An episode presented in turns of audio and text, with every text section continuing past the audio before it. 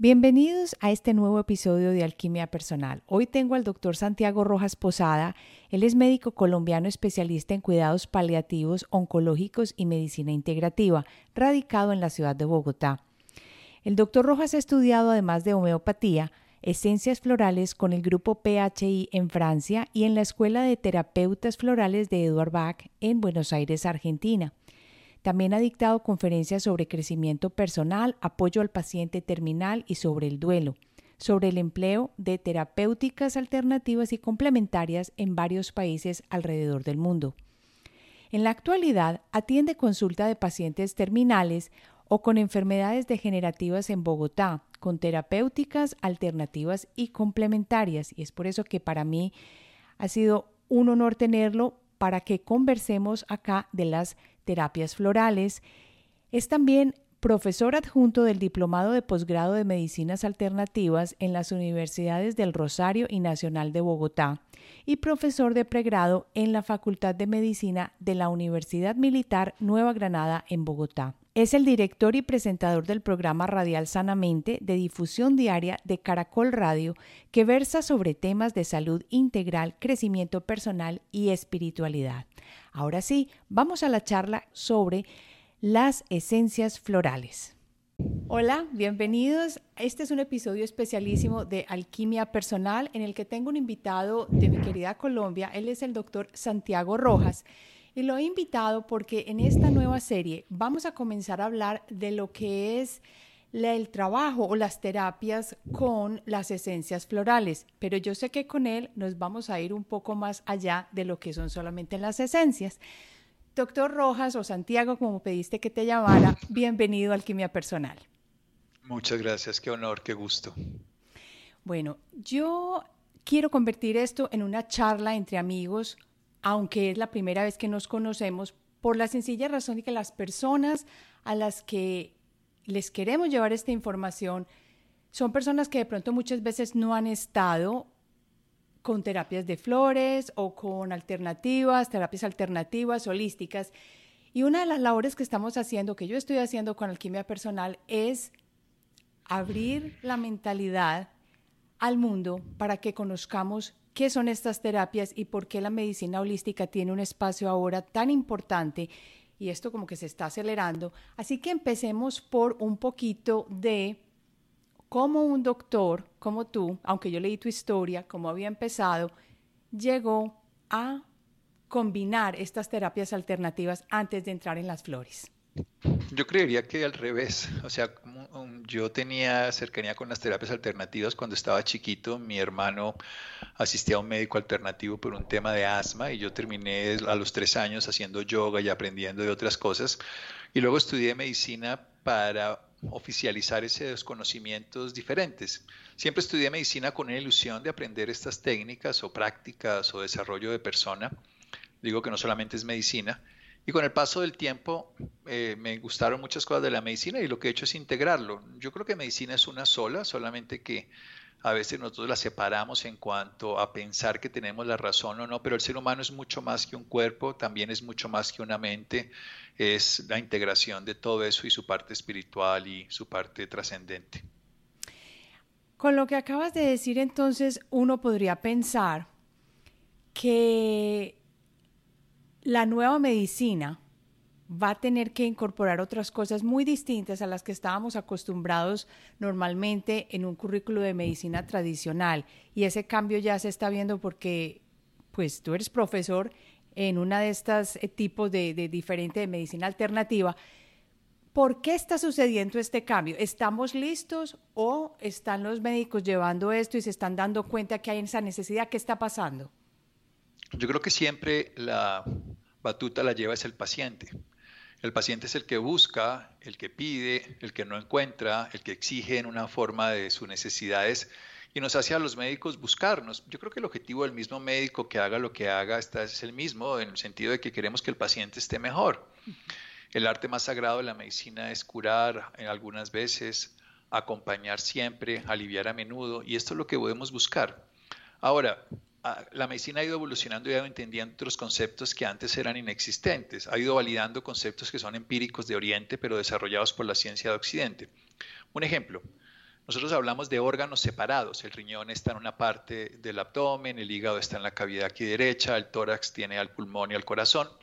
Pero hoy en día estamos hablando de órganos ubicuitarios.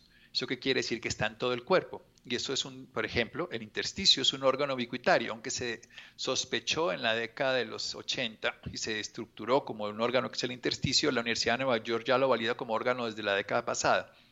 ¿Qué quiere decir eso? Estamos viendo una unidad, que el cuerpo tiene un órgano que está en todas partes y no solo está el cerebro en la cabeza o no solamente está el riñón en la cavidad abdominal. Cuando ya empezamos a ver así, entendemos una integralidad. Y cuando empezamos a ver relaciones, por ejemplo, de que el dolor crónico, el dolor emocional y el dolor físico tienen las mismas vías biológicas, entonces empezamos ya al hombre a integrarlo y a no separarlo de su mente. Y muy pronto, yo digo en esta década o en máximo una o dos, vamos a descubrir cosas que son intangibles para los ojos, pero no para la evidencia, como el alma, como el factor cohesivo y coherente que renueva todas las cosas, como el sentido existencial. Cuando eso descubramos, ya no habrá medicina esta o esta, va a haber una medicina integrativa desde cualquier punto de vista, que obviamente habrá cirujanos, ortopedistas, siempre habrá, como, como ocurre en la naturaleza, habrá aves que vuelan, peces que nadan, caminantes en la tierra, pero de todas maneras todos serán animales y en el ser humano tenemos que vernos como una unidad integradora donde todos los terapeutas trabajaremos sobre un todo que es mente, cuerpo y espíritu. Suena como que la necesitamos para ayer. Pero estará en el pronto mañana. No, no, estará, no sé si nos toque porque la vida no la tenemos garantizada, sino en el instante que tenemos ahora. Pero esta generación que existe la, la comprenderá y la utilizará y la desarrollará plenamente.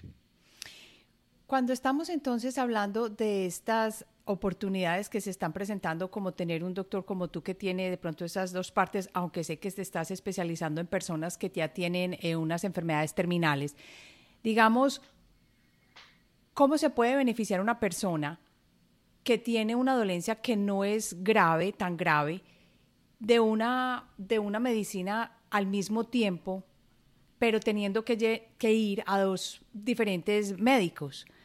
Eh, ¿Vale la pena? ¿No vale la pena? ¿Cuándo puede una persona pensar o tomar esa, esa vía de decir, bueno, sí, yo sé que me estoy ayudando, por ejemplo, para un problema de riñón, pero al mismo tiempo voy a ir con una persona que es holística también? Bien, yo creo que eh, cuando no somos capaces de ver la totalidad, siempre confundimos el, sistema de una manera que lo separamos del paciente. Lo vemos el sistema urinario separado de ese paciente y ese paciente separado de su, su alma, de su sociedad. Hay que verlo de manera integral. Eso no quiere decir que no haya que darle un tratamiento para el riñón, pero por ejemplo, la medicina tradicional china dice que el temor es una emoción que afecta al riñón, que el riñón no solamente funciona para filtrar la sangre, sino que activa las médulas del cuerpo, como el sistema nervioso y en este caso la médula ósea también.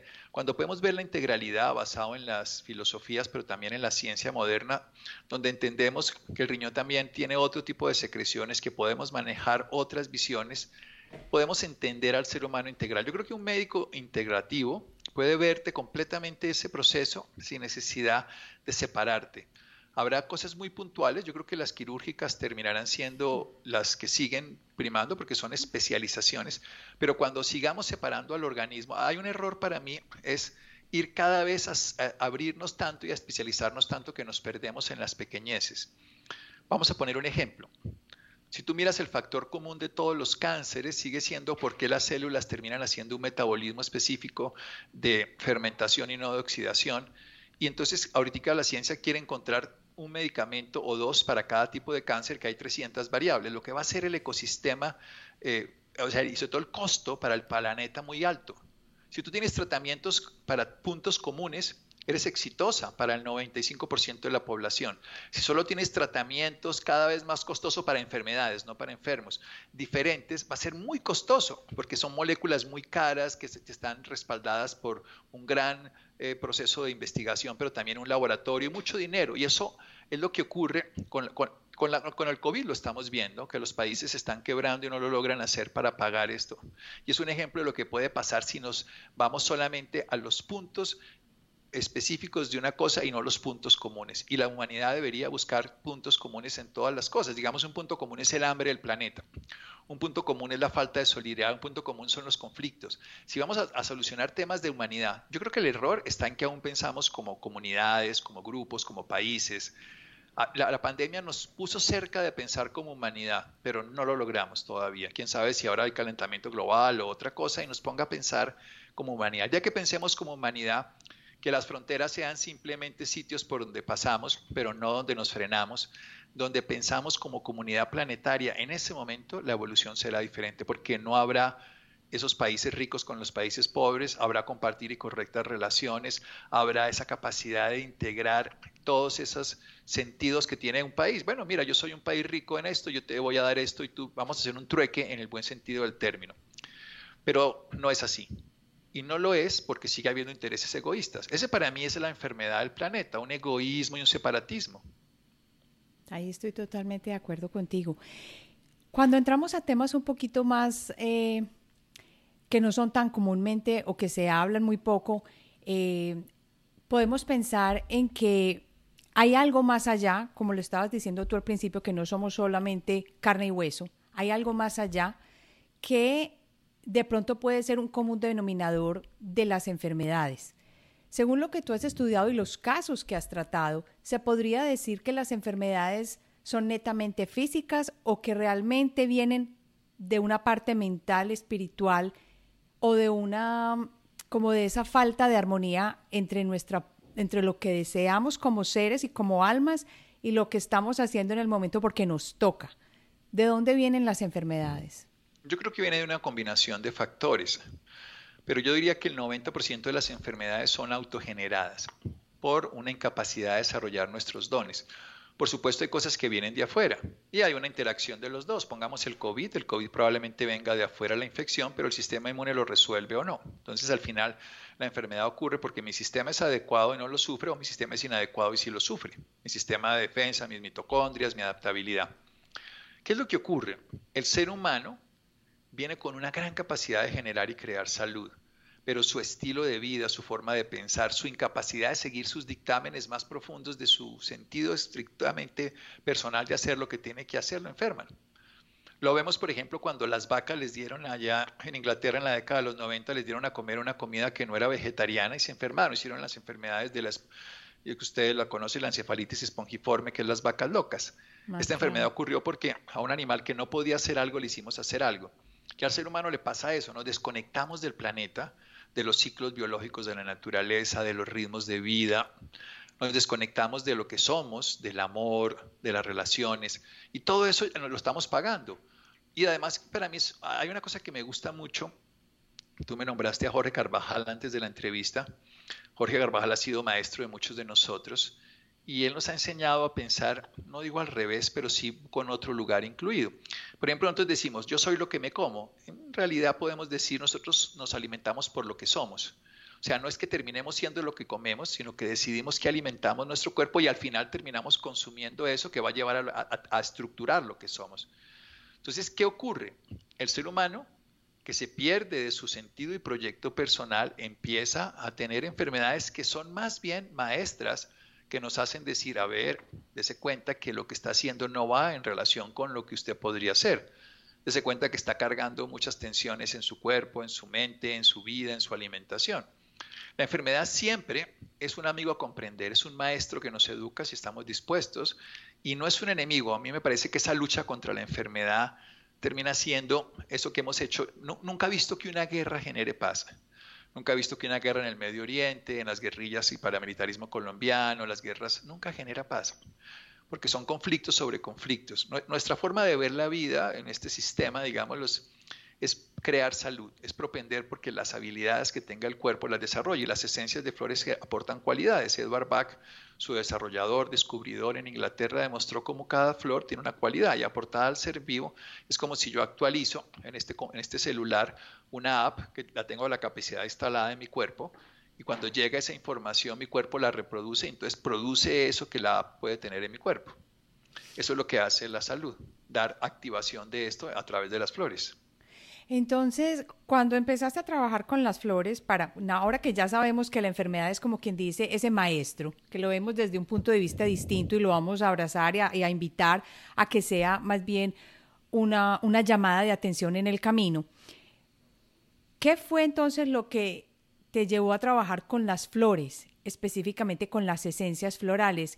Que esa, esa información cuántica se absorbe por el cuerpo y eso lo has visto a través de las diferentes consultas que haces. ¿Cómo has probado que eso sea cierto? Porque el doctor Bach lo hizo, pero él lo hizo de una manera muy intuitiva. Yo sigo creyendo que aún tenemos mucho intuitivo en la terapia floral. Eh, yo llevo 35 años trabajándola, no me sorprende en el buen sentido del término, eh, sino que disfruto cada vez que veo cosas, no me sorprende en el sentido que cada vez veo más cosas y digo, uy, qué maravilla que esto siga dándome esos regalos, pero aún seguimos teniendo un eslabón perdido, no sabemos muy bien qué pasa. Entendemos lo básico, es un programa armónico, una cualidad de una flor que tú la activas cuando la recibes. Y esa cualidad, nosotros podemos tener oscuridad y tratar de sacarla o encender la luz. La flor enciende la luz de tu conciencia, te hace ver con claridad y tomar distancia de esa percepción inadecuada que te genera el conflicto. Toda la base de la filosofía de Bach se resuelve con la frase conflicto. O sea, hay que retirar los conflictos. ¿Y qué es un conflicto? Es cuando tú no sigues el dictamen de tu vida, cuando te traicionas a ti mismo. Y uno tiene conflicto por dos razones. Porque desde mi perspectiva las cosas no son como yo quiero que sean o porque yo no actúo como yo quisiera actuar. Entonces no dije esto, le dije esto. Pero en últimas, yo lo veo más sucinto de una sola frase, y es yo tengo conflictos cuando no quiero sentir lo que estoy sintiendo. Si yo me permito sentir lo que estoy sintiendo, si estoy en duelo y lloro, no estoy enfermándome. Pero si no quiero sentirme mal, me voy a sentir peor. Si no quiero pensar en un teléfono verde, pienso en ese teléfono aunque no lo quiera. Si yo no quiero sentir y experimentar lo que estoy experimentando, hago una cantidad sistemas reactivos en mi cuerpo de lucha por la supervivencia que me agotan, me enferman, alteran el sistema inmune. Salir de los conflictos para Bach es reponer el orden. A mí siempre me ha gustado usar esta frase que es muy simple y es cuando tú te da, tienes una máquina, este celular, marca lo que sea, es mejor ir a donde el fabricante que ir donde el mecánico. El mecánico te puede poner unas piezas que no son originales, medicamentos, pasa con el cuerpo, los médicos hacemos eso. ¿Quién es el fabricante? Tu conciencia y la naturaleza. Entonces, si tú puedes ir a ella con métodos que te permitan que esa naturaleza actúe en ti, tú restauras el orden perdido. Muy interesante, porque definitivamente, bueno, aunque no esté la prueba, uno sí puede sentir diferencia. Entonces, aquí vamos a, de nuevo otra, otra vez. ¿Eso será efecto placebo o será que realmente uno lo lee? Porque ya tenemos eh, la, la, cantidad de estudios y no científicos, pero que está haciendo, por ejemplo, Joe Dispensa aquí en los Estados Unidos, donde él en sus, eh, con sus diferentes prácticas hace que las personas realmente cambien esa mentalidad, se conecten con algo más o, como él dice, hacen los cambios con relación a la glándula pineal y lo que sucede es que tú generas, liberas esa energía, el campo electromagnético varía y tú creas esa realidad que quieres crear, ya si sea una experiencia mística, ya si sea una curación, lo que sea. Cuando tú hablas de las flores de Bach, yo quiero que me cuentes cómo ha sido esta experiencia usando las flores con pacientes terminales. Las flores de Bach no curan el cáncer, el paciente terminal va a fallecer. He tenido, hoy tuve la llamada de una paciente que estuvo moribunda, un cáncer terminal y lleva 15 años curada y ella me, llamó desde Estados Unidos casualmente. Pero son anécdotas, anécdotas bonitas, pero no son la norma. La norma es que yo trabajo con enfermos terminales que mueren, pero no, no porque mueran, no fue especial, porque los acompañamos a una vida mucho más plena y a y a mí me parece que esto es muy importante, a transformar el entorno. Porque al lado de un lecho de muerte muchas personas se reconcilian con la vida. A un lado del lecho de muerte se dan cuenta que lo que tiene sentido en cuenta es la certeza de los amores vividos. Al lado de un lecho de muerte nos damos cuenta de lo efímero que es la existencia, que es un viaje corto y que perdemos esa posibilidad de disfrutar nuestra cotidianidad. Así que no es anecdótico. ¿Y qué hacen las flores? Son conciencia. Cuando tú dices que se actúan por su gestión, yo diría que es su gestión, o sea, tienen su propia gestión, que hacen que tú disfrutes la vida que tienes. Para Bach el concepto de salud es felicidad. es la individualidad y la libertad. La individualidad de desarrollar tus dones y la libertad de permitir que otros lo desarrollen. Si tú logras hacer eso, así sea en el lecho de muerte, y si logras influir en los que están al lado, estás cambiando el sentido de la vida. A veces las personas somos, insisto, muy dados a pensar como individuos y hay que pensar como humanidad. Hay que pensar que somos una humanidad una, porque yo te digo, en 150 años, ninguno de los que estamos aquí probablemente estemos vivos y los que estuvieron hace 200 años tampoco lo están ahora. Entonces, no es un tema de tiempo, ni es un tema de, supervivencia como individuos, sino es un tema de transformación de la humanidad. Y yo creo que las flores se ayudan en eso, porque vienen de la naturaleza y las flores de la naturaleza tienen muchos atributos que nosotros podemos descubrir. A mí me sorprenden, eh, en el sentido que ya no me sorprenden ahora por todo lo que logran, pero me sorprende cómo algo que el ser humano no se da cuenta de esa belleza, de esa transformación permanente que hace la naturaleza adaptativa, de lo que nos muestra todos los días cuando uno se pone a mirar. Ahí sí que hay investigaciones de, por ejemplo, los 18 sentidos que Stefano Mancuso descubre en las plantas, de toda la vida que hay. Ellos son más evolucionadas que nosotros, tienen más genes, trabajan en red, viven pensando en el ecosistema, se integran entre ellas los humanos. No, los humanos somos los de aquí y los de allá, los de este color, los de este color, los de esta cultura, los de esta cultura, los de esta religión, esta religión, los de este equipo, los de este equipo. Y terminamos no pensando como humanidad. Y somos una humanidad. Si algún día pensamos como humanidad, bienvenido. Un paciente terminal, esa es mi experiencia, que despierta en un lecho de muerte, descubre su humanidad. Nosotros, yo siempre he dicho, lo único que nosotros deberíamos aspirar es a ser seres humanos y cuando nos muramos a seguir siendo seres. Quitamos lo humano. Eso es todo. Parece poco, es muchísimo. Yo creo que un águila no quiere ser un pez porque se ahogaría nadando, ni un pez quiere caminar como podría hacerlo pues cualquier 100 pies, para decirlo de esa manera, porque se asfixiaría. Pero el ser humano no quiere ser ser humano. Cuando decide ser ser humano es que despierta y eso es lo que hacen los grandes seres. Los seres que han sido iluminadores del planeta solamente han despertado a ser lo que ya son, seres humanos. Muy interesante. Yo creo que no lo había visto desde ese punto de vista de ser precisamente lo que estás invitando a decir es sea un ser humano. Yo creo que ahí también tiene mucho que ver la parte que entra en conflicto para muchos y es, bueno, yo puedo ser un ser humano como lo fue Cristo, como lo fue Buda o u otros iluminados, pero ¿de qué voy a vivir? Y yo creo que es que ahí viene el traspiés tan grande que todo el mundo tiene. Yo creo que, no, pero hay una cosa que es muy simple, a ver. A ver, cuéntamela. Yo lo divido en dos cosas que son muy claras. Una es la vida y otro es el ambiente de la vida. La vida no es creación humana. Entonces hay unas reglas, veámoslo desde este lugar. Hay unas reglas que son de la vida y de la naturaleza. Y hay unas, y esas son creadas por la vida. El hombre no creó la vida. Antes del hombre estaba la vida, después del hombre estará la vida. La vida es cósmica, planetaria, es naturaleza. Pero hay cosas que creó el humano.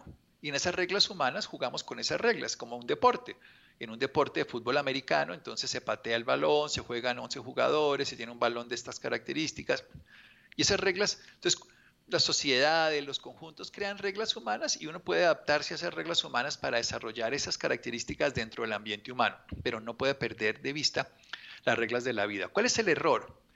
tratar de con las reglas humanas manejar las reglas de la vida, que son cósmicas, trascendentes y todo. Entonces, si uno sabe que está jugando raqueta de tenis en un campo de tenis, bola de tenis, eh, uniforme de tenis, le va a jugar muy bien. Pero eso no lo puede llevar al campo de fútbol americano, porque entonces no funciona.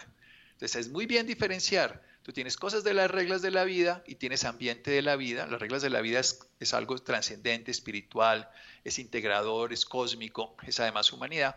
Y hay cosas que son de la humanidad, que, tiene, que son cosas que yo lo llamo ambiente de la vida y que son cotidianas.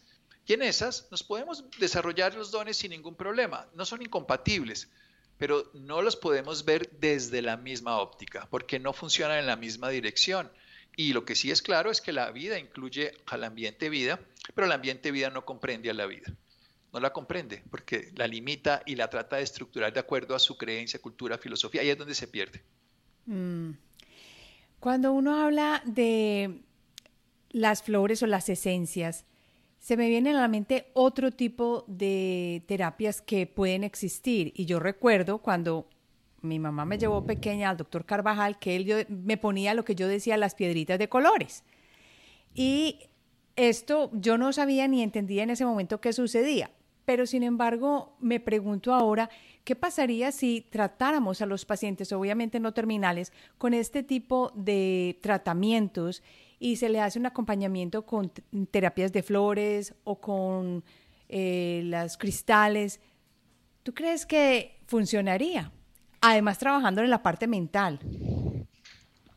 Yo creo que nosotros podemos trabajar una parte externa y una parte interna. El paciente tiene que hacer cosas muy sencillas como dormir, como alimentarse de comida real, como moverse, como desarrollar un proyecto. Y nosotros lo que podemos hacer es favorecer que lo logre, favorecer que se mueva mejor, favorecer que piense más sereno y pueda proyectarse en la vida, disponerle de conocimiento para que él pueda obtener recursos adecuados para alimentarse, o sea, los alimentos más saludables. Entonces creo que es un trabajo en equipo. La, mayoría de las, yo creo que hay un problema que no entendemos desde una perspectiva muy simple. Yo soy autogenerador de mi vida, soy co-creador de todo lo que me pasa. Entonces, los de afuera me pueden ayudar, pero cuando nosotros determinamos que la felicidad viene de afuera, por ejemplo, que viene de mi esposa, o viene de mi equipo de fútbol, o viene de mi religión, o viene de mi Dios, que está afuera, pues estoy perdiendo siempre la posibilidad de generarla internamente. Y lo mismo la salud, que la salud viene de un medicamento, de un suplemento, de un sanador. Sí es cierto que eso activa, pero siempre se produce desde adentro. O sea, la curación, la transformación es un proceso totalmente interno, que el médico con flores, el médico con cuarzos, con cristales, con filtros, con láser, con muchas herramientas terapéuticas y manes puede estimular. De hecho, eso es lo hacía la acupuntura. Hay un ejemplo que me gusta poner que es muy reciente para que se entienda, las vacunas. ¿Por qué a unas personas les funcionan las vacunas y a otras no? Y si las vacunas son iguales para todos, porque hay un, un ambiente interno en ese paciente que ese entrenamiento que le hace la vacuna al sistema inmune hace que esa respuesta inmunológica sea la que produzca la inmunidad frente a la enfermedad. Pero no es igual la respuesta inmunológica porque depende de cada paciente. El estímulo puede ser el mismo, como lo mismo pasa con el virus que mata a un grupo de personas específica, pequeño, activa a otros, enferma, y a otra gran cantidad no les hace nada. ¿Por qué? Porque depende del huésped, sigue siendo una respuesta individual de cada ser humano, que es igual en el área mental y en el área espiritual. Si yo tengo un estímulo como una vacuna, lo que hace que la vacuna funcione más allá del estímulo es mi respuesta inmunológica. Siga siendo yo el generador, co-creador de ese bienestar y de salud, de esa enfermedad. En medicina se sabe fácilmente que, por ejemplo, las personas, hoy sabemos que las, personas muy obesas, los hipertensos, ah. las personas que no duermen bien, no responden igual a la inmunidad, los inmunosuprimidos tampoco.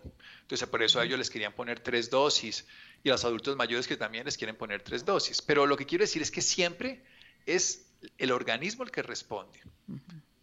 Y eso es lo que hace que los jóvenes hagan reacciones postvacunales mucho más intensas que los adultos porque tienen más sistema de reacción, o sea, terminan haciendo pues un proceso de entrenamiento que es muy intenso del sistema inmunológico. Mm, ya te entendí, ya te entendí perfectamente.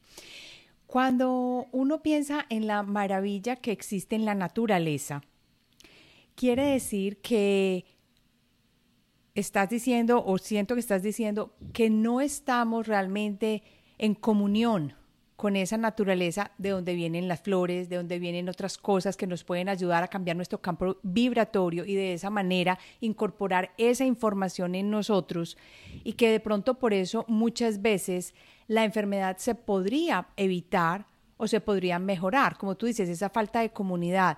¿Qué pasa de pronto? Y aquí me estoy yendo a imaginar si empezamos entonces nosotros como seres humanos a pedir un cambio en lo que nos están educando, en, el, en lo que estamos recibiendo, los padres se educan para entender que los hijos tienen el derecho a elegir qué es lo que van a hacer y no tienen que salir, por ejemplo, del colegio y ir a la universidad inmediatamente, porque eso es ir en contra de lo que ellos quisieran.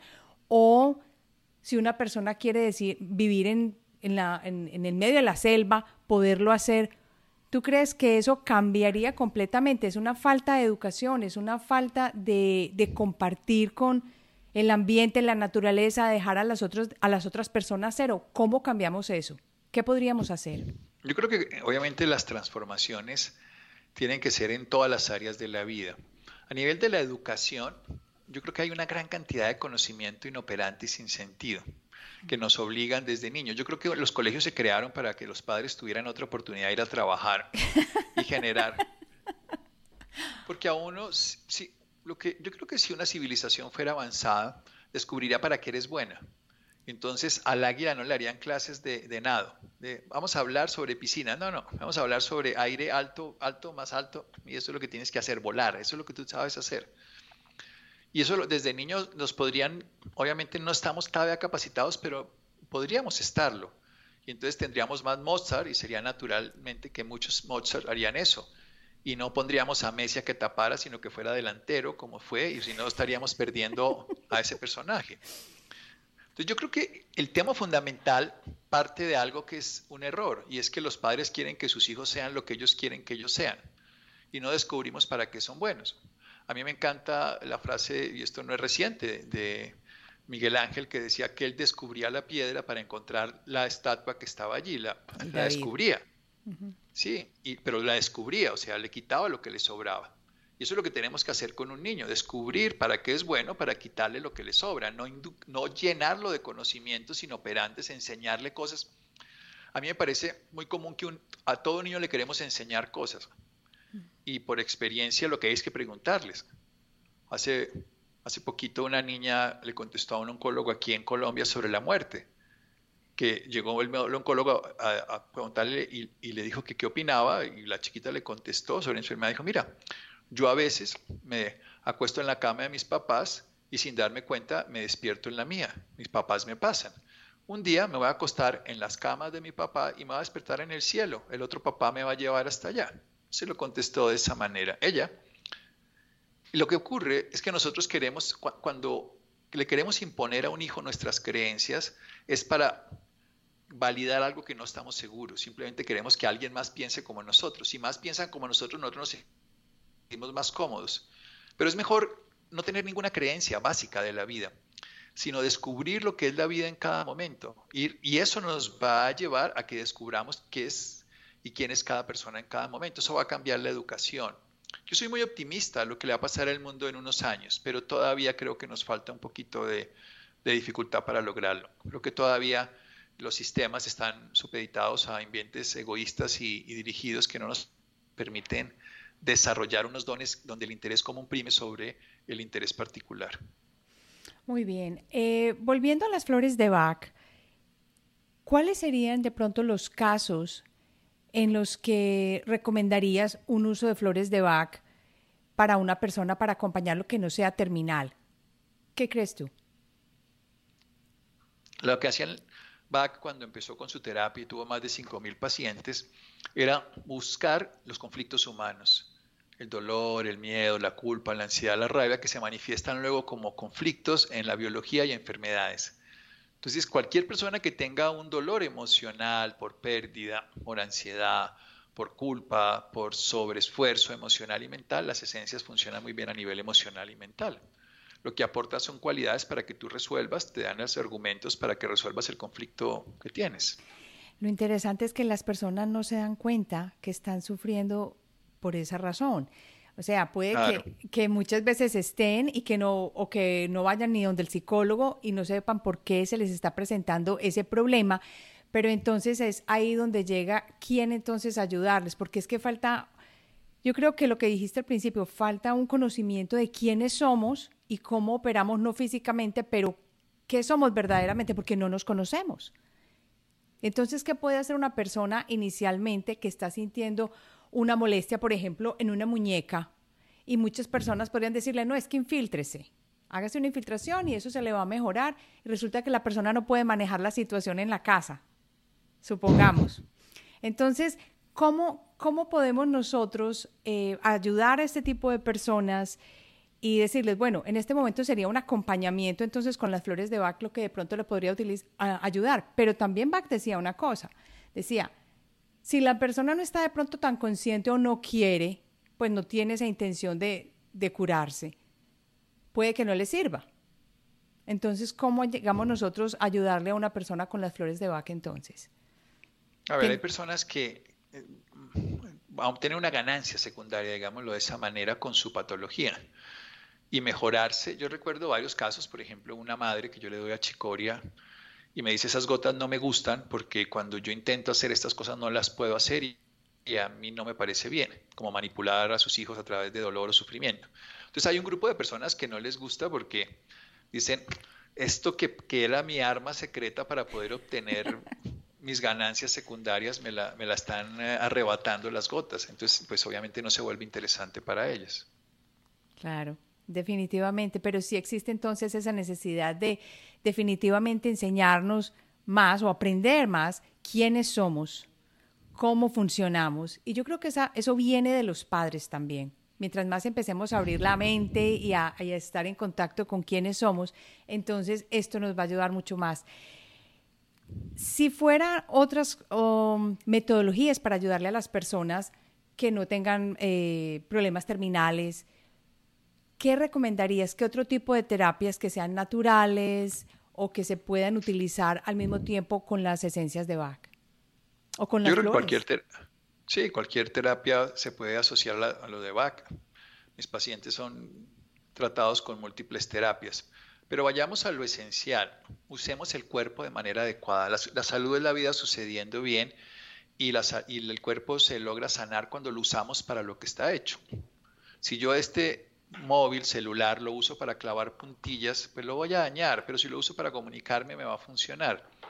Entonces los órganos del cuerpo, el sistema, y si no, empezamos a reconocer los horarios de comida, el tipo de alimentación, el descansar en la noche, la luz del día, la oscuridad en la noche, y empezamos a reprogramar nuestro cuerpo con la naturaleza, tenemos la mejor medicina porque estamos en síntesis con lo que la naturaleza necesita. A mí me gusta utilizar esa resincronización con la naturaleza biológica, la que me dio este cuerpo pero también con la, reconciliación con la cósmica, la espiritual. Entonces la meditación, el yoga, la oración, la reflexión, me conectan con un sentido trascendente. Esas dos realidades, eso lo, lo, podría uno resumir en esta frase, una honestidad de la mente, que es uno verse tal cual como él y ser coherente, una sinceridad del espíritu, que es que nosotros podamos desde una perspectiva ser auténticos y un desapego de toda una cantidad de cosas que la vida hoy le dimos como la importancia. A mí la pandemia me pareció muy bella en un sentido, y es que la humanidad empezó a pensar como humanidad, pero después se perdió.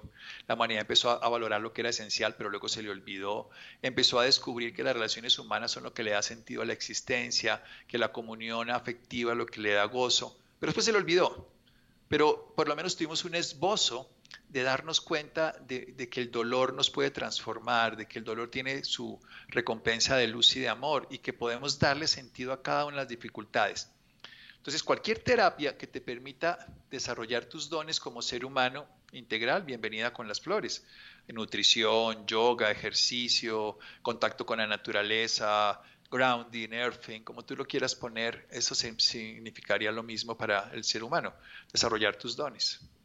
Aquí voy a preguntar algo personal.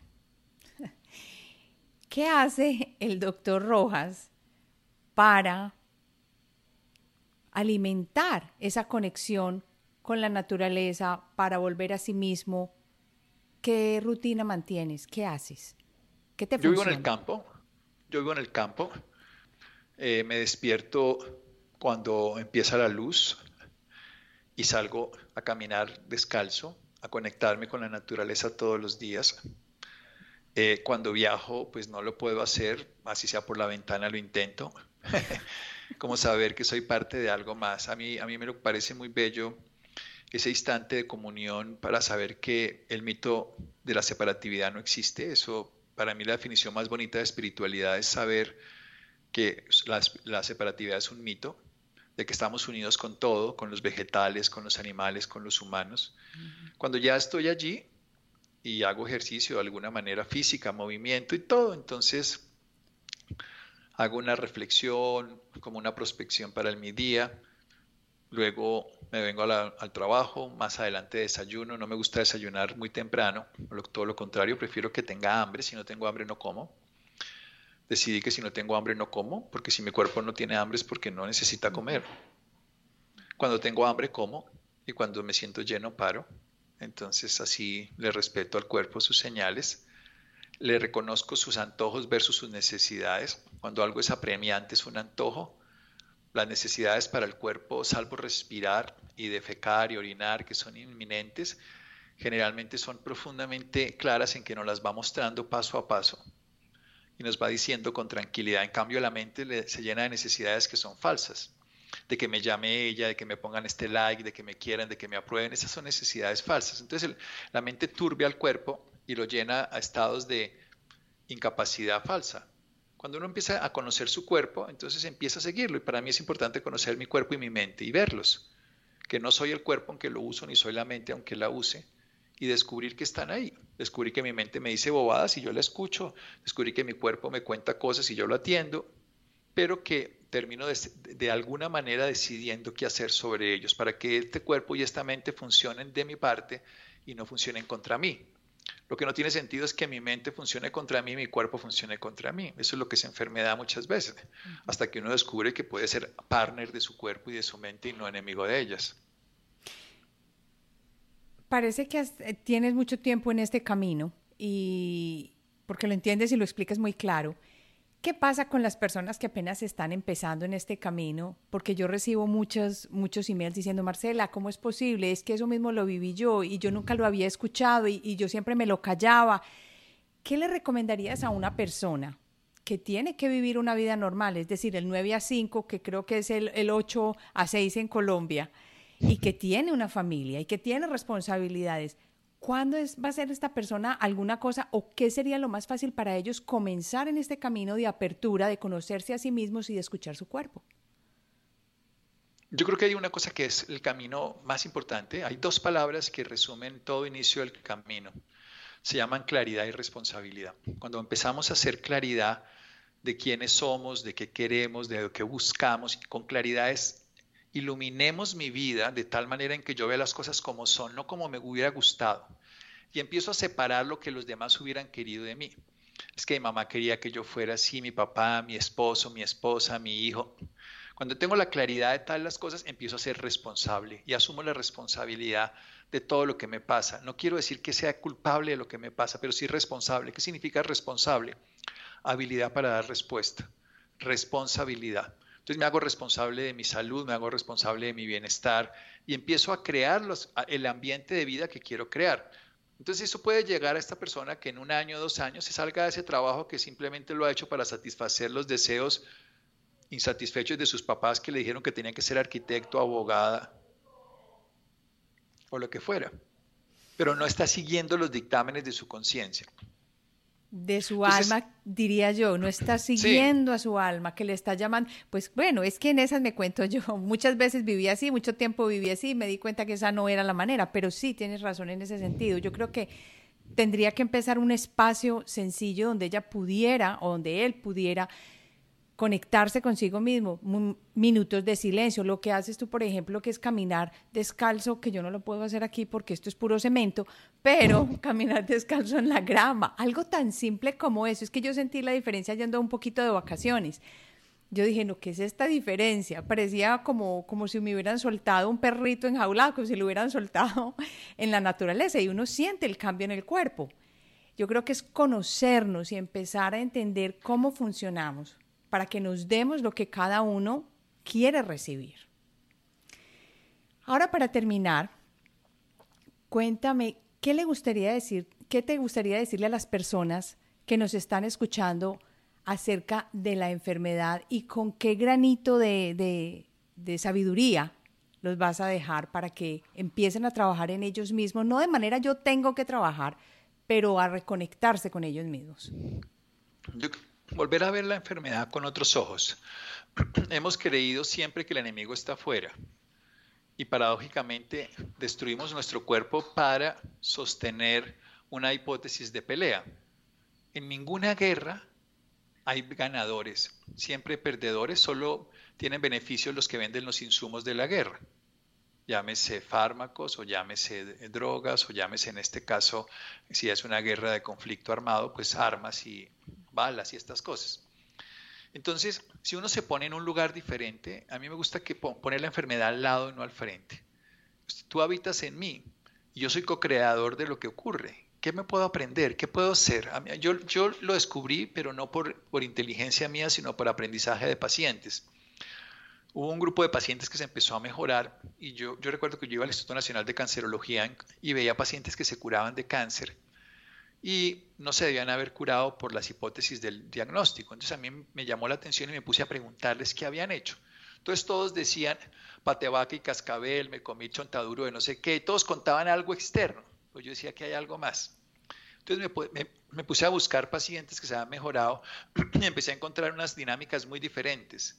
Y era que eran pacientes que habían hecho algo distinto. Primero habían dejado de conflictuarse con la enfermedad y habían encontrado, así sea por el chontaduro o por lo que fuera, que no importa que, o que no piensen ahora que es el chontaduro, habían encontrado que tenían un aliado dentro de ellos mismos, o sea, ya, porque muchos de ellos habían estado desahuciados, pero algo más interesante y es empecé a encontrar como puntos comunes. Escuchaban su cuerpo, entonces empezaron a hacerse caso a sí mismo esto realmente no me sienta bien, esto sí, esto sí lo soporto, esto no. Y muchos dejaron el tratamiento, muchos de ellos dejaron sus quimios, sus radios y se empezaban a mejorar, pero empezaron a hacer esto, o sea, hasta aquí llego, de aquí no paso. Segundo, empezaron a tener un sentido de vida para vivir, un nuevo sentido muy diferente al que tenían antes, antes como por cumplir, ahora por vivir. Y tercero, empezaron a nutrirse de mejor manera, eso sin duda. Pero a veces cuando hablamos de nutrición lo reducimos a comida y a agua la nutrición interior con el silencio, la nutrición de los sentidos y el sentir, como lo estético, como lo olfativo, como lo gustativo, como lo táctil, como lo afectivo, como la nutrición interior a través del conocimiento, pero también a través de lo sensorial. Entonces, cuando esas personas hicieron esto, cambiaron su dinámica frente a la enfermedad y luego descubrieron una cosa más interesante, y es que hicieron cargo de ellos mismos. Se empezaron a responsabilizarse de su situación dejaron de ser víctimas inexorables de un sistema que no les pagaba, que no les daba, que no les solucionaba, un médico que no los curaba, y empezaron a hacer cosas por ellos mismos, cambiaron su estilo de vida por ellos mismos. Empezaron a valorar lo que es esencial y sobre todo, en últimas, a descubrir cómo divertirse aún en las peores condiciones, cómo disfrutar. Hay una cosa que el ser humano confunde disfrutar con distraerse. Distraerse es pagarse un fin de semana y ver Netflix completo. Estoy distrayéndome de algo. Estoy sacando la atención. Disfrutar es ver un amanecer y extasiarse. Es descubrir la sonrisa de un hijo. Es acariciar a un gato y entrar en, en una sensación de plenitud. Disfrutar es cualquier cosa que hagamos, le damos gozo. En cambio, eso contrario de distraerse es tratar de no ver la inmundicia de mi vida a través de algo que me lo quite durante un rato, como puede ser la televisión, como puede ser la droga, como puede ser el alcohol, como puede ser una pareja o lo que sea, un trabajo que me haga olvidar que mi vida miserable, hasta que descubro que mi vida no es miserable, solamente que no he mirado lo que es la vida, solamente he estado sufriendo el ambiente vida. Esos pacientes son los que me enseñaron que se puede salir adelante aún en esas condiciones. Qué maravilla de, de, historia para terminar. Mil gracias. Yo creo que ha sido muy interesante la charla y muy bueno el volver a nosotros el conocernos, el aceptarnos y el disfrutar de la vida para que terminemos entonces. Doctor Santiago Rojas, muchas gracias por haber estado en Alquimia Personal y espero que no sea ya la última vez, sino que cada año lo tengamos acá. Gracias, querida Marcela, y por supuesto será un honor si estamos aquí.